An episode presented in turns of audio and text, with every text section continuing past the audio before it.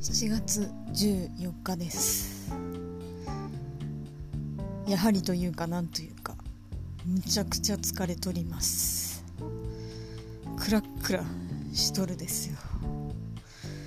もうなんか刺激が強すぎてえー、もともとか弱い私は、えー、小動物のように震えているばかりです。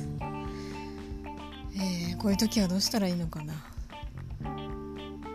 ここにはアップしないにしてもリアル高校生日記を音読して、えー、17歳パワーをチャージしたらいいんですかね。